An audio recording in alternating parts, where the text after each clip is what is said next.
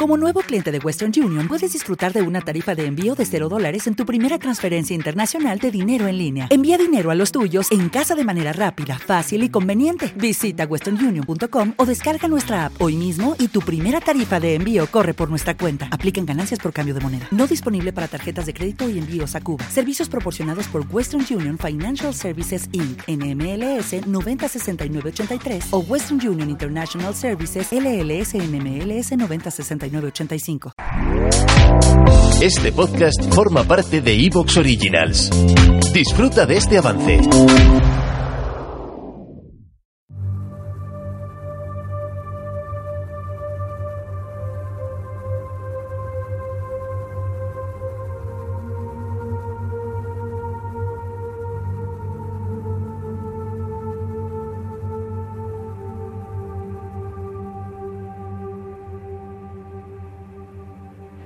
Gentes de las esquinas de pueblos y naciones que no están en el mapa comentaban, ese hombre está muerto y no lo sabe.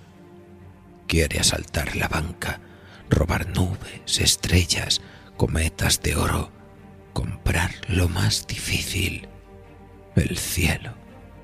Y ese hombre está muerto. Temblores subterráneos le sacuden la frente, tumbos de tierra desprendida, ecos desvariados, sones confusos de piquetas y azadas, los oídos, los ojos, luces de acetileno, húmedas, áureas galerías, el corazón, explosiones de piedras, júbilos y dinamita. Sueña con las minas. El ángel avaro. Un poema de Rafael Alberti.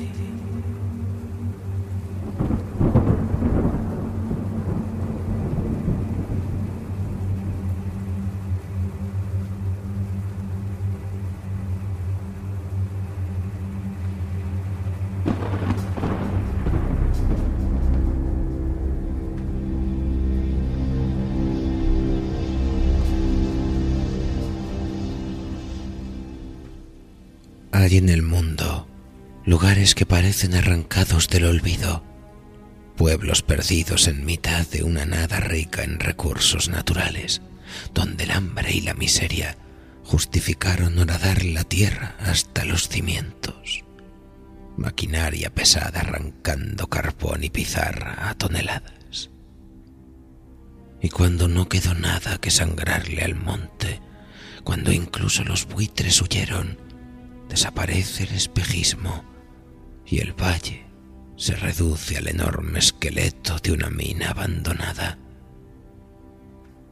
Solo se quedan allí los de siempre, los que no quisieron marcharse. Ni las plagas ni el hambre pudieron sacarlos, aunque sepan que si la montaña tuviera huesos, también se los habrían arrancado dando forma a nuevas ofrendas con las que preñarla de frutos. Herederos de una tierra mancillada que clama venganza, fantasmas que pasean entre el fango removido, una estatua para honrar a los muertos y huesos, cientos, miles de huesos sin nombre.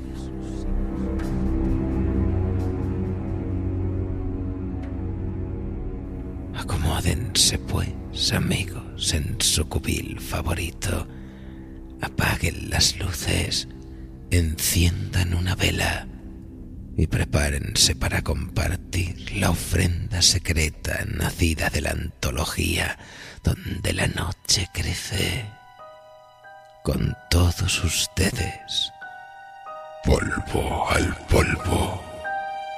Un relato de Rosa Navarro para la escuela de imaginadores.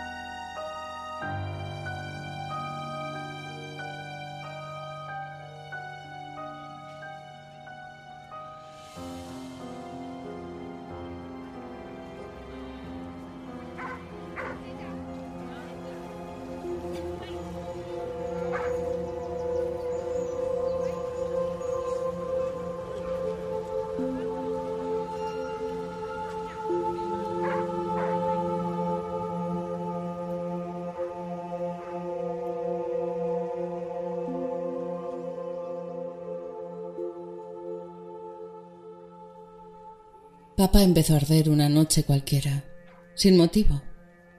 Mamá dormía a su lado y también acabó incinerada. Por eso vinimos aquí. Nunca dije nada, pero yo los vi carbonizarse, convertirse en escombros y grasa negra. Solo nos quedaba la abuela y aunque no la conocíamos teníamos que vivir con ella. Por lo visto papá se escapó de casa cuando era pequeño y jamás volvió a ponerse en contacto con su familia. Eso nos dijo el asistente social. Así que no sabíamos nada de esa mujer ni del lugar al que iban a llevarnos. Pero me parecía excitante cambiar de aires y alejarme del olor a carne tostada que impregnaba nuestra casa. El asistente nos metió en el autobús y durante el largo trayecto, Pedro y yo jugamos a imaginar cómo sería la abuela, si se parecería a papá o si sabría hacer postres y contar historias. Casi al final del viaje, nos adentramos en una sucesión de sierras y depresiones torcidas, salpicada de rocas y árboles achaparrados. Era una zona minera abandonada y a veces se veían restos de construcciones para la extracción de minerales, tiesos como esqueletos. Después de cuatro horas, pudimos divisar la ciudad. Un valle de casas viejas e idénticas, sumergido bajo riscos y montañas desiguales. Sin embargo, por la ladera de una de ellas se extendía la vida, y la ciudad crecía y cambiaba de apariencia. Edificios altos, colores, construcciones modernas y parques. Parecían dos países diferentes. Frente al valle, en la parte de la sierra más alejada de la ciudad, una masa negra, una especie de combinación de bloques de piedra, formaba una figura imprecisa y difícil de definir. Cuando nos acercamos más, pude comprobar que tenía cabeza, era una estatua inmensa plantada en la parte más alta de la montaña que miraba, desafiante, a la ciudad. Mira, Pedro, una estatua gigante. ¿Una estauta? repitió entusiasmado. Pegó la nariz y las manos al cristal y se quedó observándola muy serio, como si de repente hubiera envejecido. No me gusta, lo dijo con una seguridad que nunca había visto en él. Nos bajamos en la última parada de la ciudad, a las afueras, justo donde el valle terminaba y se abría un campo solitario que se perdía en la sierra. Allí, tres mujeres clavadas en la tierra como fósiles, vestidas de negro, gordas y arrugadas, nos aguardaban. Sonreían con tres bocas largas y exactas, con los dientes torcidos y rojizos y una baba reseca en la comisura de los labios. Se abalanzaron sobre nosotros y nos pellizcaron los mofletes. Nos llenaron de besos que olían a vinagre y nosotros nos dejamos hacer. Me llamó la atención que también tuvieran una nariz idéntica, algo fino y puntiagudo que me hacía pensar en un garfio envuelto en pellejo. Cuando se calmaron, se presentaron como la abuela y sus hermanas y nos llevaron a casa. La sierra rodeaba un conjunto de construcciones del color del café con leche, casi todas de dos plantas. Las ventanas alternaban rejas verdes y marrones, desconchadas y oxidadas por el aire de plomo y el estancamiento. Una brisa sucia lo envolvía todo, dejando en la atmósfera briznas grisáceas que se agarraban al pelo. La abuela y las tías se sudaban un tufo agrio y pegajoso que se metía por los ojos y te dejaba un poco mareada enseguida me sentí anestesiada y cómoda.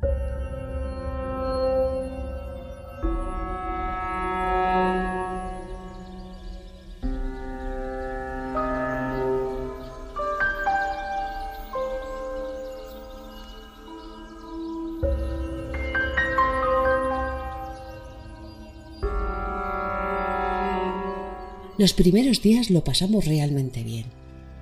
La casa de la abuela era la más grande de todas y podíamos campar a nuestras anchas, abrir los cajones, entrar en cualquier habitación. No teníamos horarios para comer o dormir. A nadie le importaba si nos duchábamos o si nos rascábamos las costras de las rodillas, y jamás nos regañaban. Pedro y yo saltábamos como salvajes en los colchones de lana, Nos disfrazábamos con los vestidos mustios del armario y coleccionábamos las piedras que aparecían por todos los rincones. Solo había una regla, un precepto inquebrantable. No acercarse a las minas, jugar siempre lejos de los pozos.